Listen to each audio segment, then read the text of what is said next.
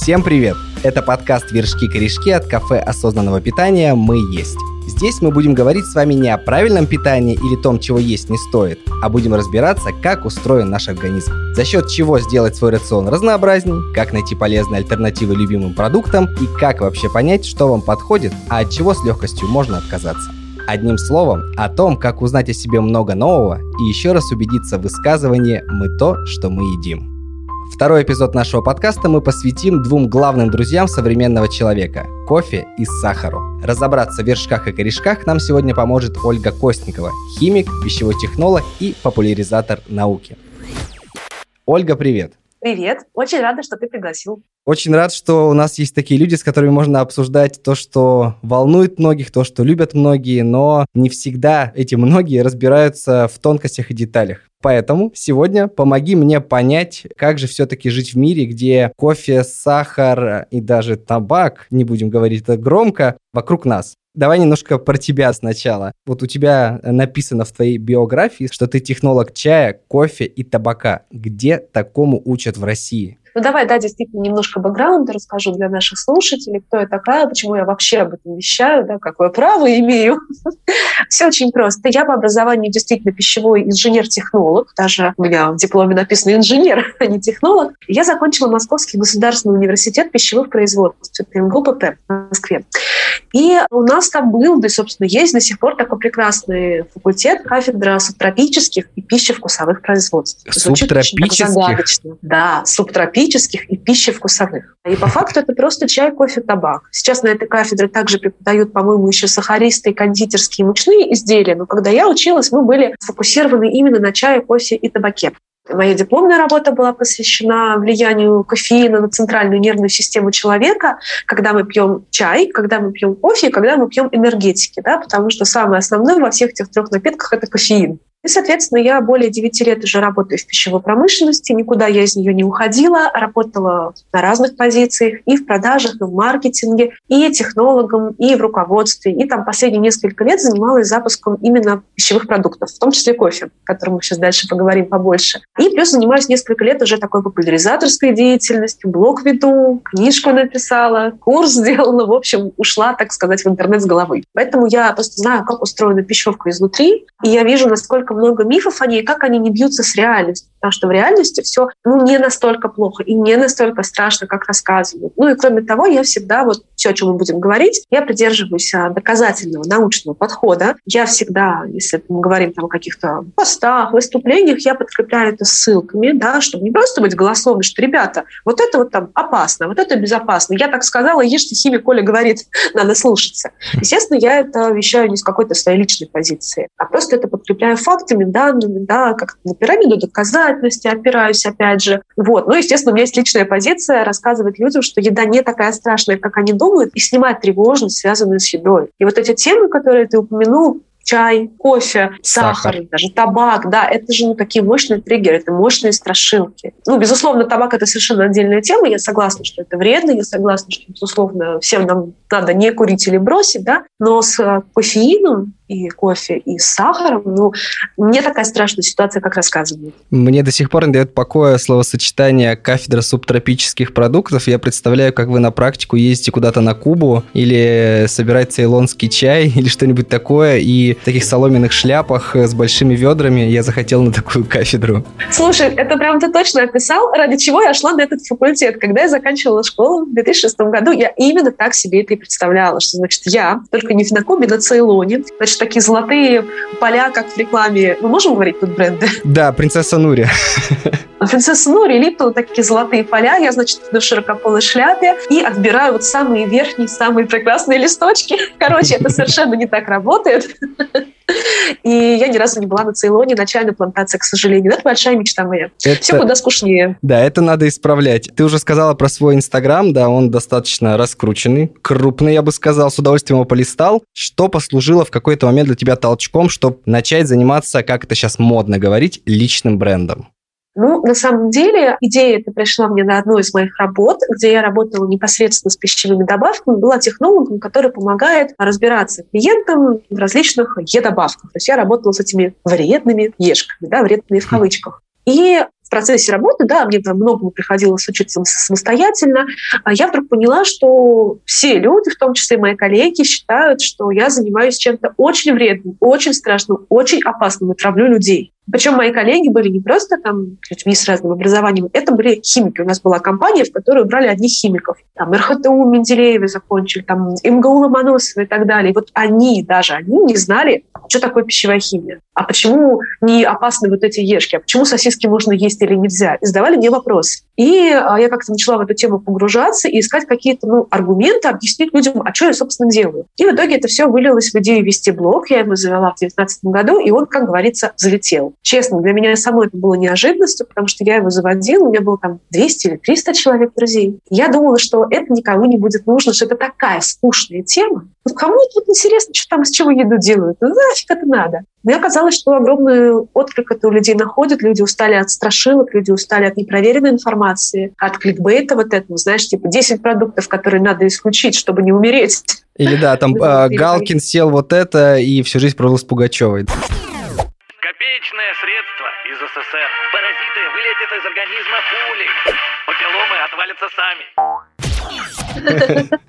Я недавно видела статью, которая меня так взбесила. От чего нужно отказаться женщинам после 30 лет в еде? О, То есть тебе 29, ты жрешь все подряд. Тебе исполнилось 30, все, ты одеваешь сам, ползешь на кладбище и параллельно ничего не ешь, кроме салата и сельдерея. Вот. И, собственно, вот ради этого я веду блог, и я всегда говорила, что моя главная цель и даже миссия – это именно снижение тревожности. То есть меня читает очень большое количество людей, которые боятся еды, для которых это не просто вопрос там, здорового или нездорового рациона, для них вопрос жизни и смерти. Они боятся съесть что-то не то. Они всю жизнь борются с собой. Они страдают орторексией, булимией, анорексией и так далее, всевозможными расстройствами пищевого поведения. И вот так сложилось удивительно, что мой блог им очень помогает и дает какую-то объективную картину мира. Я, естественно, не рассказываю, что там ешьте все подряд, да, естественно, я за здоровое питание, за адекватный разнообразный рацион, за то, чтобы было там много свежих овощей и фруктов, полиненасыщенные жиры, максимально разнообразное питание, там, жирные или жирные рыбы, как источник витаминов э, и омега-кислот, кислот. Но тем не менее, я рассказываю, что, ребят, если вы съели сникерс или вы выпили, не знаю, кофе три в одном, вы не умрете.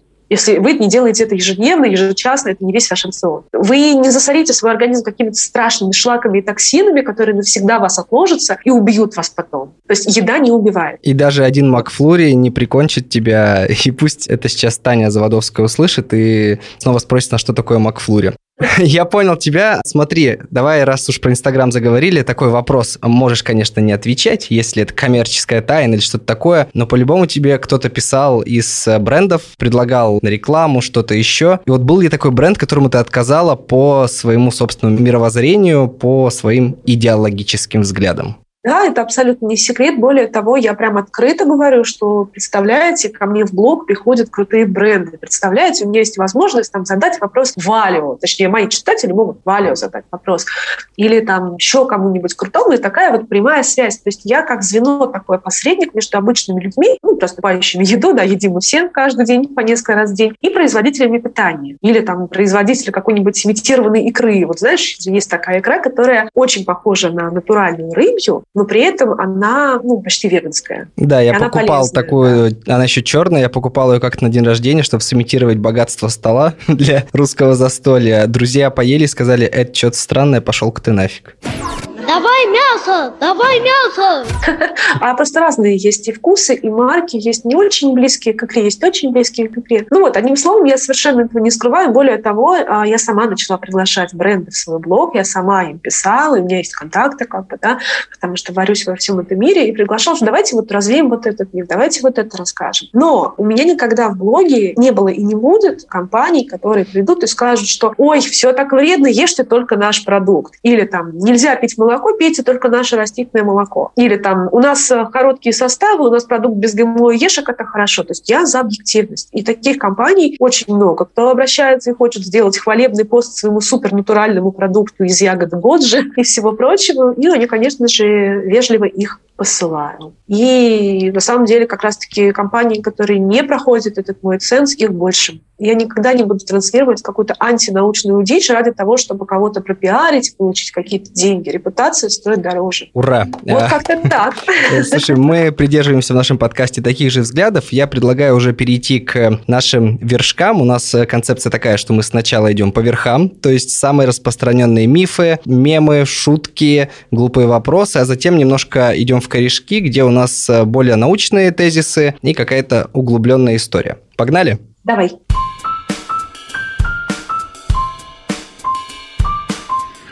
Я сейчас скажу тебе тезис и, соответственно, к нему потом задам вопрос. Кофе пью не только с утра, но могу еще и днем на встрече там пару чашечек опрокинуть. При этом чувствую себя отлично, а меня все пугает, что нельзя столько много кофе пить. Вот отсюда вопрос. Вообще, какова доза кофеина или кофе, если мы говорим про в чашках то, что мы пьем, как это измерить? Если, допустим, в один день я выпиваю одну чашку кофе, и меня начинает потряхивать. В другой день выпиваю три, эффекта ноль. Я вот так не могу измерить свою дозу, и думаю, есть еще слушатели, которые страдают, как и я. Подскажи, как нам с кофе жить? У меня в детстве была такая история. И начну издалека. Я, как многие маленькие дети, не совсем... У меня была хорошая терморегуляция. Я не всегда понимала, когда мне холодно, а когда мне тепло. Я помню, что мама мне каждый день говорила, Оля, если тебе жарко, разденься. Если тебе холодно, оденься. Так вот, ответ на твой вопрос звучит абсолютно так же. Если ты пьешь кофе, и тебя от него потряхивает, ты его не пьешь. Если ты пьешь по 2, 3, 4 чашки кофе, и тебе, да, или любому другому человеку хорошо, пейте ради бога долго. То есть это вопрос индивидуальной дозировки. Причем она действительно может быть в один день одна, в другой день другая. Человек — это не стандартный эталон, к которому применимы какие-то вот стандартные мерки, что там все люди должны пить не более двух чашек кофе. И у всех людей абсолютно разная восприимчивость к кофеину. Есть люди, которые генетически в силу определенных последовательностей в генах не могут хорошо переносить кофе. Им плохо от любого количества. А есть люди, которые могут пить его много, и с ними ничего не будет. Поэтому здесь, к сожалению, никаких универсальных ответов ответов нет. Но в среднем считается, что если человек себя нормально чувствует, там 3-4 чашки кофе может он выпить в сутки. Ну, естественно, не 10, не 20, да, должна быть какая-то мера. Но здесь все-таки надо отталкиваться от своего самочувствия и от понимания, да, что ты выпьешь кофе в 7 вечера и уснешь ты после этого только в 12. Все, никаких здесь секретов нету, никаких готовых ответов нету. Там вот ты, Маша, тебе 24, ты пьешь полторы чашки экспресса, только как химик Оля сказала. Слушай, а вот есть же такая байка, не знаю, тоже правда, нет? Скажи мне, что некоторые говорят, выпей кофе, допустим, и попробуй лечь тут же спать, и типа кофеин усвоится как-то лучше. Ну смотри, это интересная теория, и тут нужно углубиться в то, а, собственно, как кофеин на нас действует, почему нам от него не хочется спать. Дело в том, что у нас в мозгу есть такое вещество, как аденозин, и это вещество, оно подавляет наши процессы возбуждения, то есть оттормаживает нас. То есть когда мы там расслаблены, когда мы отходим ко сну, как раз-таки работа вот этого самого аденозина. И дело в том, что кофеин так вышло само по себе, да, никто это не придумал, так просто вот биохимически сложилось, что у кофеина молекула очень похожа структурой на вот этот самый аденозин. И что происходит? Мы пьем кофе, ну, представь себе, да, а, значит, бабку старую, которая очень сильно хочет сесть э, и раздалкивать молодежь. Угу. Да, вот, знаешь, а в троллейбус приехал или станция метро. Ну, хорошо, не бабка, да, детка какой-нибудь. Короче, какой-то наглый такой напаристый чувак, который бежит и всех отталкивает локтями. Кофеин делает именно это самое. Он бежит вперед аденозина, садится на эти аденозиновые рецепторы, на это место, да, и аденозин уже стоит, он не может сесть. То есть он мешает аденозину сделать его функции. И поэтому у нас не происходит вот это вот... Засыпание. Оттормаживание и засыпание, да. То есть в целом механизм такой. У разных людей он по-разному проявляется, да. Кому-то чашечки кофе достаточно для того, чтобы быть бодрым, а у кого-то кофе такой эффект не дает. Я знаю людей, которые после кофе засыпают. Вот, и поэтому, опять же, эта история с индивидуальной реакции на кофеин. Но кофеин, он опять же все-таки берет энергию у нас немножечко взаймы. То есть он не просто откуда-то извне ее привносит, да, он мешает нам тормозиться. И рано или поздно мы все равно тормозимся, заснем, да. И, собственно, если будем слишком много потреблять кофе, ну или чая, да, чего угодно, энергетиков, то тогда у нас могут начаться проблемы там, с засыпанием, и с нервной возбудимостью и так далее. То есть этот механизм такой оригинальный у кофе, его нужно использовать разумно и уверенно. Ну, то есть накопительный эффект может быть негативный, и потом от, от этой привычки нужно будет еще отделываться. Да, как таковой пищевой зависимости, ну вот если ее сравнивать с наркотической, да, ее не существует. То есть, безусловно, мы можем быть зависимы и от еды, и от компьютерных игр, и от секса, ну, от чего угодно, от отношений. Но именно такой наркотической зависимости ни кофе, ни сахар, о котором мы дальше поговорим, не вызывают. Но у нас может быть такой синдром отмены, когда мы перестали пить кофе, да, организм уже разболтался, он к этому немножечко не привык, и ему нужно время, чтобы вернуться на круги своя. Поэтому, друзья, опять же, вот умеренность и умеренность. Ничего нового тут я вам не расскажу. Оля, идем на второй вершок. Тезис. Я бы, конечно, не пил кофе, но чем его заменить? Тут бы сейчас ворвалась Татьяна Заводовская из «Мы есть», которая бы сказала «пей матчу», матча – лучший напиток, пища богов. И мне начала искренне нравиться матча последние там несколько, может быть, месяцев, но меня с нее так не бодрит, как с классического кофе. Правда ли матча может быть достойным аналогом? И в чем моя ошибка, если я не бодрюсь с матчем? Ну, тут глобально нужно посмотреть, а, собственно, почему чай, а матча это все-таки чай, менее, скажем так, более мягко бодрит и менее как-то жестко. Дело в том, что в чае, вот опять мы возвращаемся в нашу биохимию, в мою любимую технологию. Я почему вообще так люблю ну, химию именно как науку, она очень красивая и очень привязана к нашей жизни, да, то есть вот на тот вопрос можно ответить не просто как-то обывательско, а именно посмотрев, например, там на физиологию человека, на какие-то процессы в мозгу. Вот, ладно, это лирика.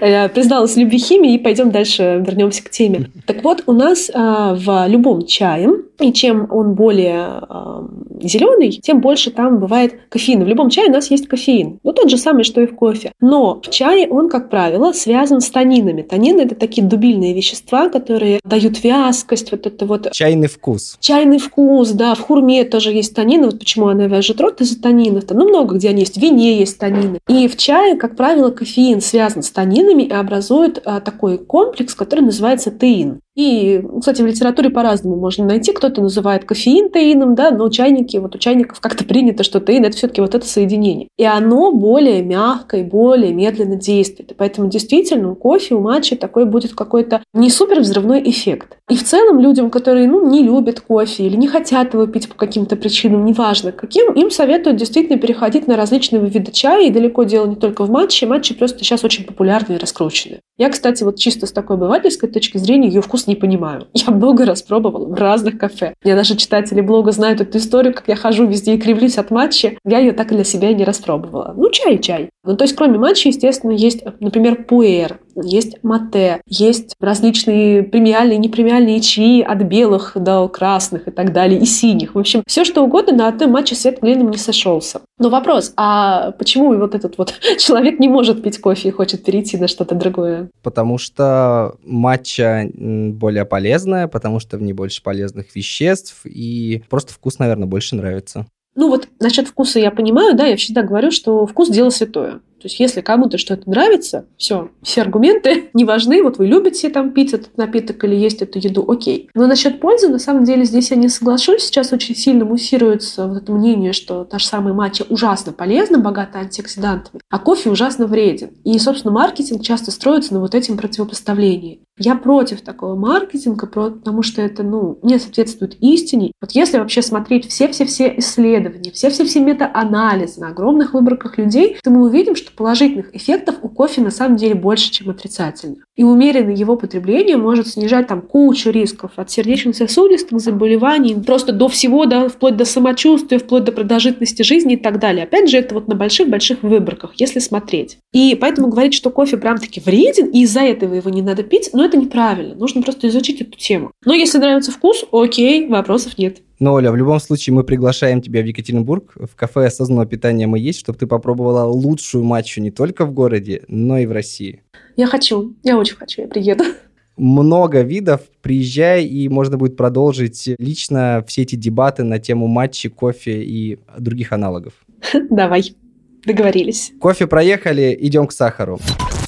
Тезис про сахар я вообще молодец, я сахар белый не ем, я сахзам использую. И поэтому вред для организма у меня не такой сильный. Отсюда вопрос. В моем представлении сахзам, в моем личном, из детства, опять же, впечатление, что это такие мерзкие таблеточки или порошок, который супер приторный, но при этом тебе говорят, что он полезнее сахара. Как на самом деле обстоят дела? Что такое вообще сахзамы и в чем их разница с обычным сахаром белым? Ну, смотри, сакзама – это на самом деле огромная категория продуктов, и ее вот всю можно разделить на две подкатегории. В первую относятся вещества, у которых есть калорийность, как у сахара, просто она чуть-чуть пониже. И это, например, углеводы, ну там фруктоза тоже считается, знаешь, заменителем сахара. Иногда человек скажет сакзам, если его не спросить, какой именно сакзам, да, то там может оказаться, что он там вместо э, свекольного сахара ест органический тростниковый и считает, что это сакзам. И вторая категория – это продукты, у которых действительно калорийность либо нулевая, либо практически нулевая. То есть настолько их мало нужно, что вот это вот там калории, которые в них есть, ну, ничего не внесут в наш энергообмен. Я думаю, что ты спрашиваешь все-таки про вторую категорию, про вот эти мерзкие таблеточки. да, я их тоже помню из детства. Да, да, да. Даже как-то сукразит они назывались, когда я был маленький. В общем, какая история? В конце 19 века, в начале 20-го ученые и химики открыли очень-очень много соединений, которые имеют сладкий вкус и похожи на сахар, но при этом практически не калорийны. Причем почему-то вот, если читать историю, практически все эти сакзамы были открыты из-за несоблюдения техники безопасности. То есть лаборант что-нибудь лизнул, там, палец или сигарету. И я вот просто смеюсь, конечно, и говорю, что, ребят, ну, хорош уже, химики, хватит лизать все подряд. Но, тем не менее, благодаря таким вот ошибкам и случайностям были открыты вот эти сакзамы. И в чем их фишка? Почему они не калорийны? А потому что они не усваиваются нашим организмом. Когда мы говорим, что что-то не усваивается, кажется, что это что-то вредное и плохое, да? Но у нас много чего на самом деле не усваивается. Во-первых, у нас вся пища на 100%, абсолютно вся не усваивается, да? Какая-то часть все равно выводится. И, во-вторых, ну, допустим, есть пищевые волокна, которые также у нас не усваиваются, но подкармливают наш микробиом, и они нам нужны. Естественно, подсластители, они нам так-то особо не нужны, да, в них нет никакой практической пользы, это часто им вменяется в вину, что типа, ну, вреда нет, но пользы тоже. Слушайте, ну, не все полезно, да, не все обязательно должно нам идти прям-таки на здоровье и долголетие. Их фишка в том, что они обладают очень-очень интенсивной вот этой сладостью, то есть их некоторых нужно в 200 раз меньше, чем сахара, некоторых в тысячу или две тысячи раз меньше сахара. То есть представляешь, какое крохотное количество? Потому что после вкусия просто демоническое, рот вяжет от сладости. Я ах, не понимаю, как люди используют их.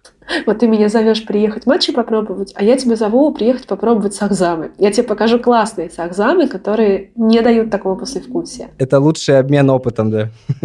Не говори, договорились вот. И, собственно, их проблема действительно в том, что это не сахар, ну, по природе своей, да, это не углевод, а, и их вкус близок, но не всегда, а у некоторых он, ну, честно, давайте, мерзкий. Вот я считаю стевию мерзкой. Я ее уважаю как добавку, но я не могу ее есть ни в каком виде. Но если мы берем подсластитель не в чистом виде, а в смеси, например, там несколько, аспартам, сукралоза, цикламат, или а, сахар обычный и стевия, или там стевия и эритрит. Короче, много-много вариантов есть. Они, во-первых, друг друга нивелируют, вот и по вкусу и создают какой-то такой вкусовой приятный профиль, максимально приближаясь к сахару, а во-вторых, еще усиливают друг друга, то есть их нужно еще меньше, да, мы меньше этих веществ съедим, а получим тот же самый вкус. Вот. И что касается, если ты хочешь мне задать этот вопрос по поводу вреда, несмотря на байки, несмотря на вот это все муссирование, что они опасны, они приводят к диабету, вот если смотреть опять же на позицию ученых и на исследования существующие, то ни один из этих подсластителей, у которых особенно есть Е-добавка, не опасен. Мы знаем его безопасное количество, количество, мы знаем, как он у нас метаболизируется или не метаболизируется, и э, их можно даже употреблять в течение всей жизни, каждый день, и это не нанесет вреда. Ну, естественно, не переедая. Вот и все. Но страшилок просто масса. Продолжаем про странные и необычные, даже не странные, скорее необычные виды а, сладости. Я вот в свое время в студенчестве работал в одной из сети фастфудных заведений. Дам тебе намек, но называть не будем. Там делают большие сэндвичи. Вот, и у нас ходила байка, там э, хлеб приезжает замороженный, и его ставят сначала в парогенератор, чтобы он поднялся и разбух. Да. Ну, а затем уже там запекают, используют по назначению. И ходила байка, что в этот хлеб первоначально добавляют э, кукурузный сироп, чтобы вызывать угу. привыкание. И чтобы люди шли там не в другие заведения фастфудные, а именно к тебе. Угу. Давай два вопроса. Правда ли, что кукурузный сироп может вызывать такое привыкание? И как думаешь, правда ли это байка, которую я тебе сейчас рассказал? Давай с конца начну. Я думаю, что это могло быть так, что действительно в эти булочки могли добавлять вот этот вот кукурузный сироп. Вот. А зачем? А затем, что сладкое, в принципе, вызывает у нас привыкание. Нам нравится сладкое, нам нравится соленое, нам нравится жирненькое. То есть все эти вещества для нас очень аттрактивны и аддиктивны. То есть, короче, ну, тянет нас к ним. И, безусловно, если ты будешь делать чуть более сладкий хлеб, чем твои конкуренты, то ну, это будет казаться клиенту вкуснее, особенно там в сочетании с мясным вкусом. Да, это же не просто сэндвич, там много всяких начинок. То есть там целая феерия вкусов. Кислый, мясной, соленый, сладковатый. В общем, это все замечательно для нашего рта, но э, может вести к перееданию. Теперь вернемся опять же к физиологии и к работе мозга.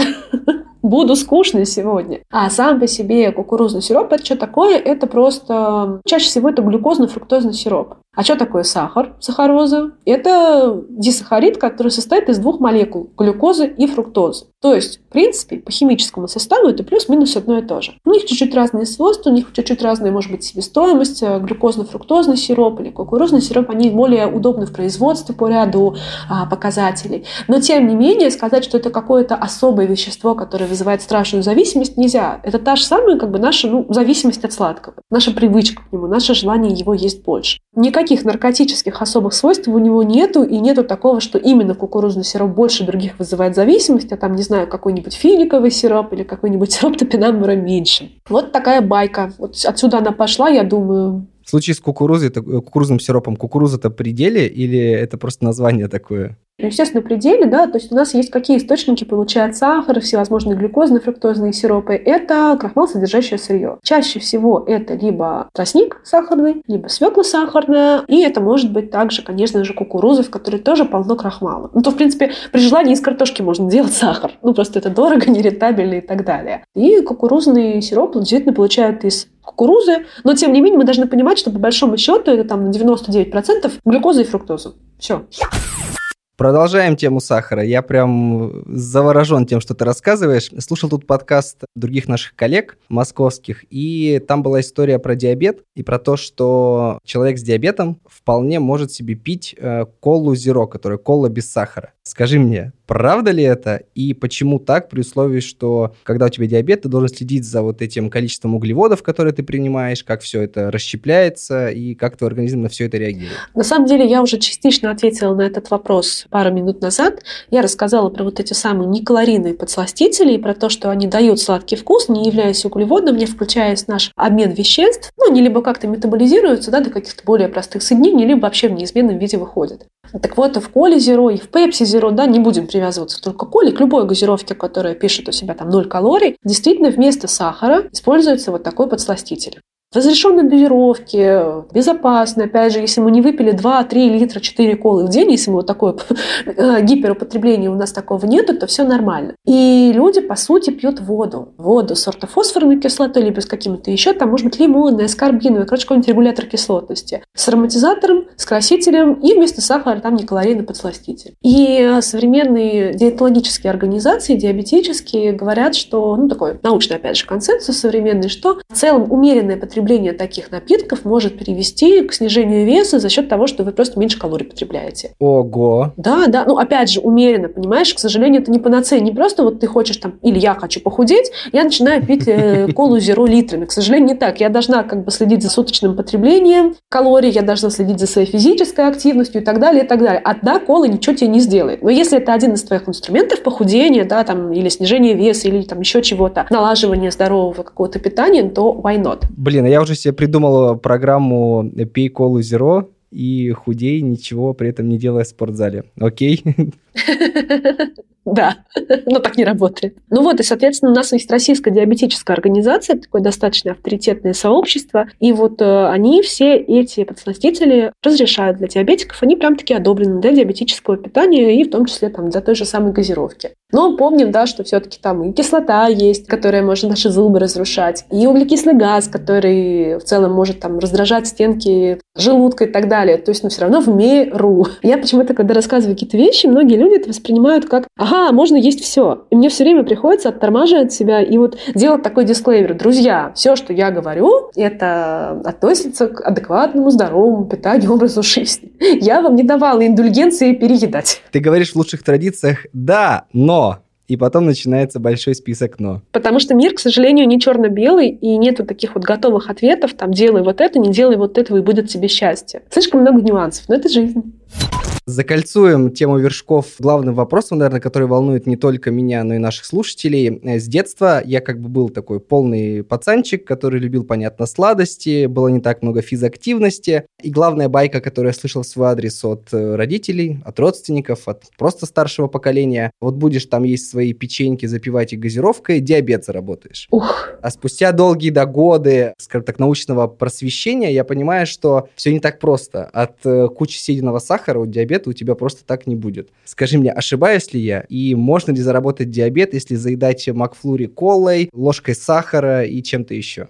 Угу. Что такое диабет? Это достаточно серьезное заболевание, при котором развивается инсулиновая недостаточность. А что такое инсулин? Это, по сути, транспорт для глюкозы. То есть, когда нам в кровь поступает глюкоза, и она, кстати, поступает не обязательно только от углеводов, когда ты сладенького поел, да, в принципе, любая еда вызывает у нас инсулиновый ответ, но углеводная больше всего у нас выделяется этот самый гормон инсулин, который как а, такси подъезжает за глюкозой, говорит, такси вызывали? Глюкоза говорит, да, и запрыгивает. За 500 поедем, за 500 поедем. И он разносит эту глюкозу из крови уже к а, органам, тканям, где она нужна. И в норме у обычных людей, да, в целом инсулин работает нормально. И то, что он скачет, как вот говорят, скачет инсулин, он и должен скакать, он не должен сидеть без дела. Таксист, который не сидит и не водит машину, он не зарабатывает. Поэтому инсулин должен, конечно же, быть в пределе. Но, тем не менее, случаются такие ситуации, когда в силу тех или иных факторов эта система нарушается. И, например, либо инсулина выделяется недостаточно, то есть представим себе аэропорт, приехало очень много глюкоз, а такси там 3-4. Только 3-4 глюкозы уедут на этом такси, да, всем в разные концы. То есть глюкоза заказывала мини-вен, да, а приехала легковушка. Да, да, да, хорошая аналогия. Это вот первый, это диабет первого типа. И есть второй вариант, э, сахарный диабет второго типа, когда у нас ткани, которые должны, инсулинозависимые, которые должны реагировать на него, они начинают реагировать хуже. И, собственно, что думают по этому поводу врачи? Я здесь залезаю немножечко не на свою территорию, да, я все-таки пищевой специалист, но, тем не менее, там, я могу рассказать, как оно устроено, так, как там в МКБ пишут, да. Угу. И выделяют сейчас несколько причин патогенез диабета. Первое – это генетика, то есть доказано, что различные гены влияют на то, чтобы у человека был или не был диабетом первого и второго типа. И второе – это там факторы окружающей среды. И вот в частности, вот какая здесь связка сейчас с сахаром? Я, наконец, привела все к сахару напрямую сам сахар не вызывает диабет. Не будет такого, что ты пошел, съел, или там твоя коллега пошла, съела Макфлури, заела это пончиком, потом еще добавила сникерсы, и на следующий день начал развиваться у нее диабет. Так оно не работает. Но оно работает опосредованно. Если мы все время переедаем, и неважно чего, сладкого переедаем, не сладкого, но у нас начинается сильный набор веса, и мы уже подходим, так сказать, к ожирению, при нем может случиться инсулинорезистентность. Вот это самая проблема, когда инсулин не работает достаточно хорошо. А уже при инсулинорезистентности может начаться развитие диабета. Понимаешь, да? То есть можно есть очень мало сахара, но заболеть, к сожалению, диабетом. Можно есть его очень много, но, опять же, если у тебя там не развивается данное состояние, оно не обязательно разовьется, да, и особенно если нету каких-то серьезных предпосылок, то, в общем-то, многие люди могут прожить до конца и умереть не от диабета, а от сердечно-сосудистых заболеваний или онкологии. В общем-то, что-то одно из этой вот э, тройки демонов убивает нас. Да, завтра мы все умрем, так Гриф сказал. Начали за здравие, закончили за упокой. Простите. Ну, я сказала, да, что я такая пришла а, это, снижать тревогу, успокаивать, и сама рассказываю, как мы все умрем. Да. А сейчас немножко один будет общий вопрос, а потом мы с тобой поговорим уже про корешки, про такие углубленные научные штуки. Угу. Общий вопрос такой. Ты проводишь консультации, как я понимаю, и кто чаще всего приходит к тебе на них? Или за ними мужчины, женщины, с каким запросом, чего они хотят узнать, что они хотят почерпнуть, как они хотят поменять свою жизнь?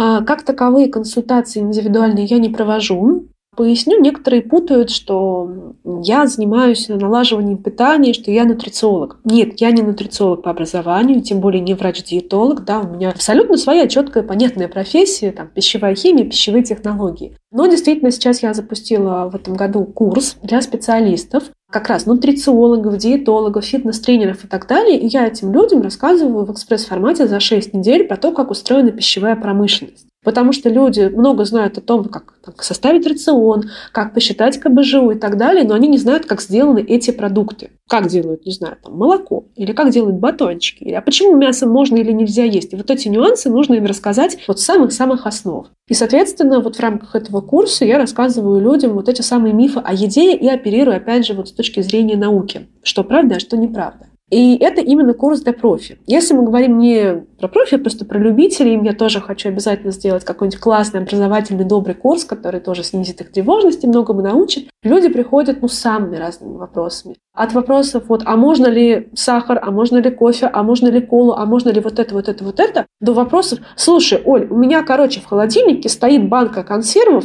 или там, не знаю, банка йогурта, скажи, пожалуйста, мне можно ее есть? Я говорю, в смысле?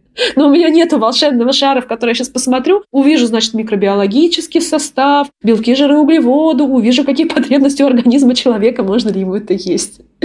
Вот, то есть там, где я могу рассказать, подсказать, я это делаю. Я очень много даю бесплатной информации в блоге, рассказываю про всевозможные продукты, и полезные, и вредные, ну, условно полезные, условно вредные. И, естественно, в частном порядке без проблем консультирую. Просто так мне можно написать директ, и я отвечу на любой вопрос, если он в моих компетенциях. Я за это там не беру денег, не требую себе чего-то ужасного от этого. Просто вот ну, рассказываю людям, как оно есть. Круто. Все бежим в Инстаграм, пишем Оле, но не про консервы в холодильнике, а про более насущные, интересные вопросы. Да, иногда я просто говорю, слушайте, а я про это писала вот в этой серии постов и кидаю ссылку. Я никогда не говорю читателям, что так, вы должны сами искать, пользуйтесь навигацией, я что, вам тут не нанималась? Ну, многие блогеры так делают. Меня это дико бесит. И смотрите актуальное, да.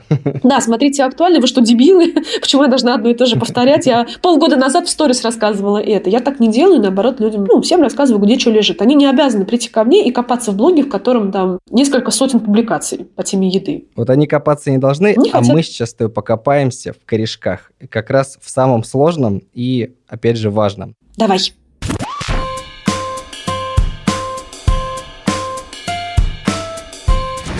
Мы говорили уже про кофе, но не говорили в аспекте того, насколько обжарка или вот это, знаешь, зеленые, черные зерна, которые уже пережарили, или какие-то более коричневые, такие рекламно-канонические, как это все влияет на вкус, как это все влияет на эффект, и как понять, какая обжарка дает нормальный эффект моему организму бодрости.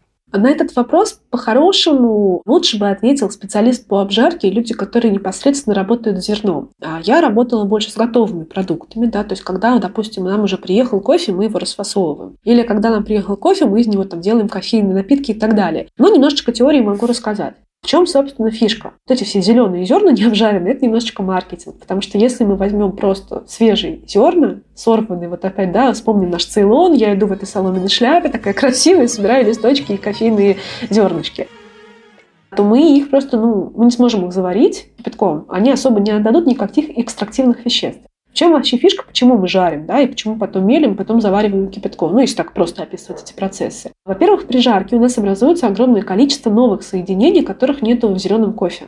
И это на самом деле, вот, ну, кофе это не натуральный продукт, потому что в природе никто его не заваривает и не жарит. Да? Это все-таки продукт, придуманный человеком. Да? Мы так модернизировали под себя природу. И, соответственно, именно эти вещества, в частности, обеспечивают вкус, аромат, запах, эффект. То есть, да, кофеин есть и в зернах зеленых, да, но все равно он нам даст больше пользы, если мы будем их не грызть так, а обжарим кофе. И затем, когда мы заливаем его кипятком, опять же, сейчас просто говорю, да, есть масса способов заваривать кофе, это целая философия, это дико интересно, то мы, по сути, экстрагируем оттуда различные вещества. То есть водой их как бы выдергиваем в этот мир, в наш раствор а, кофе. Ну и с чаем та же самая история. Вот, и, соответственно, чем больше у нас экстрактивных веществ, тем более насыщенный у нас вкус, тем больше нам от этого удовольствия, да. Разные сорта дают разные вкусовые качества. Там арабика дает кислинку, робуста горчинку. А в масс-маркете чаще всего смешивают эти два вида зерен, потому что арабика дорогая, робуста дешевле. Да? Мы все тут как бы живем в капитализме, все стараемся сэкономить. Но в целом вот схема какая-то такая, да, что без вот этих процессов мы, в общем-то, не получили бы то, что у нас есть.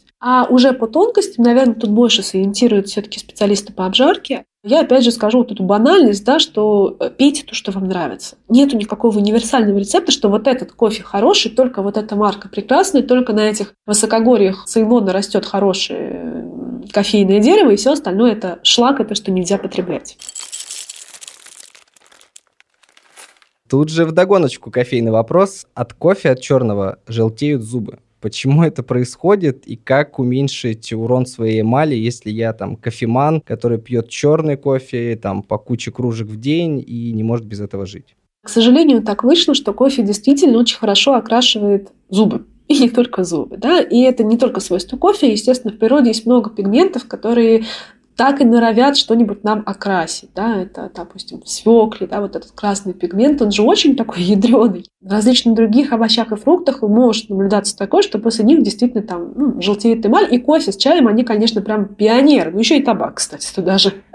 Если мы говорим про кофе, то ну, какого-то здесь универсального метода нет. А, естественно, есть варианты, способы уменьшить воздействие кофе. Это, например, там, пить через трубочку. Чаще делать чистку и отбеливание зубов. И под отбеливанием я понимаю именно стоматологическую процедуру, да, не когда мы там полоски купили наклеили на зубы или там перекисью их потравили, а именно там, вот как рекомендуют, там каждые полгода желательно, каждые полгода ходить к стоматологу на чистку. Он снимает этот налет и делает ваши зубы светлее. Но еще у нас есть такая штука, как природный цвет эмали. Он у всех разный. И есть люди, которые не пьют кофе, не едят никаких красящих продуктов, вообще очень себя берегут, но у них изначально эмаль ну, более тусклая или более желтая. Это просто их вот данность. Генетически так сложилось. У кого-то зубы белые, вплоть до того, что могут сверкать в темноте, потому что человек там ничего для этого не делает. Поэтому, к сожалению, тут какой-то надо баланс, наверное, выстроить, да, и либо больше ухаживать за полостью рта. К сожалению, кофе будет красить, да, безусловно. Печально, но любишь кофе, люби и зубы отбеливать. Про сахар и про быстрые углеводы еще хочу поговорить. Опять же, ходит такая байка, не знаю, насколько она научно правильная, что вот если до 12 часов, то есть до полудня, успеть с утра навернуть там печеньки, булочки, шоколадки, то вот эта порция полученного сахара и углеводов такая, что потом она легко переработается в энергию и не отложится на боках. А правда, неправда, объясни мне, Оля. А если человек сменил часовой пояс? И у него теперь уже не 12, да, а 3. А биологические часики-то тикают? Нет, естественно, у нас есть и биологические ритмы, Организм все понимает, когда день, когда ночь, но это не так сильно привязано к стрелкам на часах, как мы думаем, что там ровно до 12 углеводы обязательно пойдут в энергию. Ровно после 6 ты превратишься в тыкву, и с тобой все будет плохо, и вообще ты себя завтра в зеркале не узнаешь. Это так, конечно же, не работает. Почему сладости булочки откладываются в наши бока? Потому что у нас происходит э, банально, это физика, друзья, профицит калорий. То есть мы их потребляем больше, чем тратим. Это плюс и минус. Я знаю, что натуропаты, всевозможные специалисты альтернативной медицины, диетологии, нутрициологии, такой мракобесный, давайте честно, они, конечно, упирают на то, что ну нет, ну это так работает. Вот с 3 до 4 работает печень, с 4 до 5 мочевой пузырь, с 5 до 6 включается толстая кишка, а все остальное время они спят. И там иммунитет от сахара снижается ровно в 17 раз. Интересно, вот как они считали это? Почему 17? Почему не 16? Нет, это, конечно, все дичь и бред, и, безусловно, мы толстеем, если у нас много еды, мало движения. Гормональные причины те же самые занимают, на самом деле, очень маленький процент действительно вот этого ожирения. Да, это если пообщаться, опять же, с доказательными эндокринологами, диетологами, они вам скажут, что в большей степени это не гормоны, а просто переедание или там низкая физическая активность и так далее. Поэтому это правило, оно нереалистично, но, конечно же, можно использовать, если человеку комфортно, что вот он до 12 поел сладкое, получил свою дозу, значит, он больше после 12 ее есть не будет. Это ограничивает, да? Не то, что там в течение дня ты можешь поджирать там какие-нибудь шоколадки, твикс, а просто один раз в день поел, все, ты получил свою дозу сахара. Все остальное у тебя там какие-то там другие приемы пищи. И это в целом рационально. Но, конечно же, организм там не сидит такой в 12.01, ну так, эта глюкоза пойдет в бока и в щеки шоке. Такого нет. И тут опять подъезжает минивэн к аэропорту, который должен куда-то вести твою глюкозу, а глюкоза там уже на целый микроавтобус. Вроде того, да.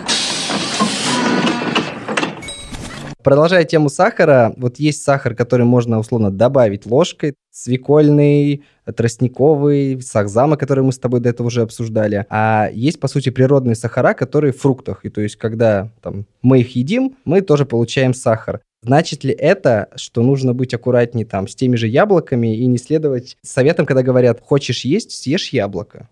То есть, типа, как бы э, замени вот этими калориями и этими сахарами какие-то свои потребности. Это замечательный вопрос на самом деле. Опять же, вернемся к физиологии и к химии. То есть, действительно, у нас в природе есть сахара в различных фруктах и ягодах. Но в чем фишка? Когда мы едим фрукты, ягоды, мы едим не просто чистый сахар, это не то же самое, что съесть э, там пироженку с безе или какой-нибудь эклер. Мы, помимо прочего, получаем вместе с ними небольшое количество витаминов, минералов, белков и также пищевых волокон. И пищевые волокна как раз-таки, они прям вот такой противовес сахару. То есть у нас сахар, да, там быстро повышает глюкозу в крови, а пищевые волокна замедляют ее всасывание и замедляют вообще вот э, действие сахара. То есть а, мы можем спокойно есть фрукты и сахар, опять же, не кило, не два, не три, потому что ты не обманешь физику и физиологию. Если ты съел слишком много, а потратил слишком мало, все равно это все отложится там и в бока, и в щеки, и куда угодно. Но, тем не менее, мы можем потреблять фрукты и овощи. В среднем рекомендуемая такая дозировка на 400 граммов свежих овощей и фруктов в день. Это на самом деле не так и много. Это по несколько порций там, фруктов, овощей в течение трех-четырех приемов пищи. И, соответственно, действительно... Родилась метафора. Давай. Перебью тебя. Скажи, прав ли я, чтобы понять вот научный твой тезис, что в этом случае, если я ем фрукты, то а, подъезжает минивэн, в него садятся все нужные угу. глюкозы, и они не едут из э, аэропорта сразу домой, они делают пару кружков по району, и к вечеру подъезжают, ну, условно к вечеру, угу. подъезжают на райончик к точке назначения, и как бы за счет этого дольше находится в организме и потихонечку всасываются. Я бы сказала так, что если мы съели булочку, то приехало такси, туда села глюкоза, и на бешеной скорости такая, гони, я плачу там тебе тройной тариф, и поехала домой там за по 20 встречке. минут по встречке, да, 220. А если это приехали фрукты, они такие добропорядочные граждане, медленные, которые говорят, так, только, пожалуйста, не гоните. Можно ехать 20 километров в час? И водитель едет. Вот примерно так, да, классная аналогия, кстати. И, соответственно, вот у нас какое есть пожелание, рекомендации, опять же, вот э, ВОЗ и различных ассоциаций, которые дают вот советы по питанию там в масштабах страны. У нас такого вот в России, к сожалению, нет, а в других странах очень часто выходят какие-то вот гайды по питанию, такие международные, серьезные, государственные. И вот все они говорят что? Что желательно ограничить количество добавленного сахара в районе 5-10% от суточной нормы калорийности. Понятное дело, что не все считают калории. Понятное дело, что вот эти 5 процентов ты замучаешься считать. Но в целом там один небольшой прием сладкого, не знаю, там 100-200 граммов, 150, да, у кого какой вес, какие потребности, можно съесть. И это не нанесет какого-то страшного вреда здоровью. Если для тебя это вот, ну, нужно, вот кто-то не может жить без сладкого, кому-то нужно знать, что он имеет право каждый день съесть, не знаю, шоколадный сырок. И фрукты не входят в этот самый добавленный сахар, в эти там вот 5-10%. То есть их можно есть больше. И это здорово. Ура! Всем побольше фруктов, чтобы сахар был хороший и правильный. Угу. Последний мой вопрос на сегодня касательно корешков наших. Я полистал твой Инстаграм и увидел такое слово, которое для меня было, честно, в новинку. Хемофобия. Угу. Что это за боязнь, чего боятся эти люди и как ее не приобрести? Как я понимаю, это может быть вещь приобретенная. А, ну да, точно не генетически обусловленная. Это такое название для иррационального страха любых химических соединений и любой химии. И это такая наша ну, болезнь 21 века и 20 То есть человек не берет продукты, на которых написано какой-нибудь там дигидропирофосфат натрия. Есть такому человеку рассказать, там, что у тебя в организме есть дезоксирибонуклеиновая кислота, то он немножечко вздрогнет и скажет, откуда во мне такая химия. То есть когда мы боимся любых страшных непонятных слов и думаем, что химия нас убивает. На самом деле, что такое химия? Это определение из восьмого класса, друзья. Это все проходят в школе. Абсолютно все из вас. Это наука о веществах, их свойствах и строении. То есть любые вещества, абсолютно все в нашей Вселенной являются химическими. И не химических не существует. Поэтому, когда я вижу призывы не есть химию, не употреблять химию, не пользоваться химией в быту, ну это очень смешно, потому что это просто противоречит как бы вот, устройству мира. Естественно, это пошло не с бухты-барахты, да, люди просто путают опасные ядохимикаты, опасные химические соединения, там, токсичные, там, да, и так далее, с всеми химическими веществами вообще. Но а, все вещества, в общем-то, имеют свою безопасную дозировку, и даже условно цианида можно съесть какое-то количество, которое вам не навредит, потому что слишком большой у вас вес и слишком маленькое его количество, да, там, допустим, миллионная какая-нибудь доля цианида. Ну, съели вы ее, и что? Организм прекрасно с ней справится. Есть опасные ядохимикаты, да, которые стоит там, от них беречься, но в целом не могу сказать, что мы с ними так часто встречаемся. Каждый день в быту такие выходим, и на нас химию разбрызгивают. Ну, современных опасностей именно каких-то вот химических веществ больше в нездоровых привычках. Это в курении, где э, в дыме любых табачных изделий, да, неважно, там, вейп, не вейп, сигареты, не сигареты, есть множество канцерогенных веществ. Да, они действительно канцерогенны, подтверждены, да, действительно они нам навредят. Выхлопы большого города, особенно кто много в пробках станет, это тоже в общем-то, негативные для нас химические вещества.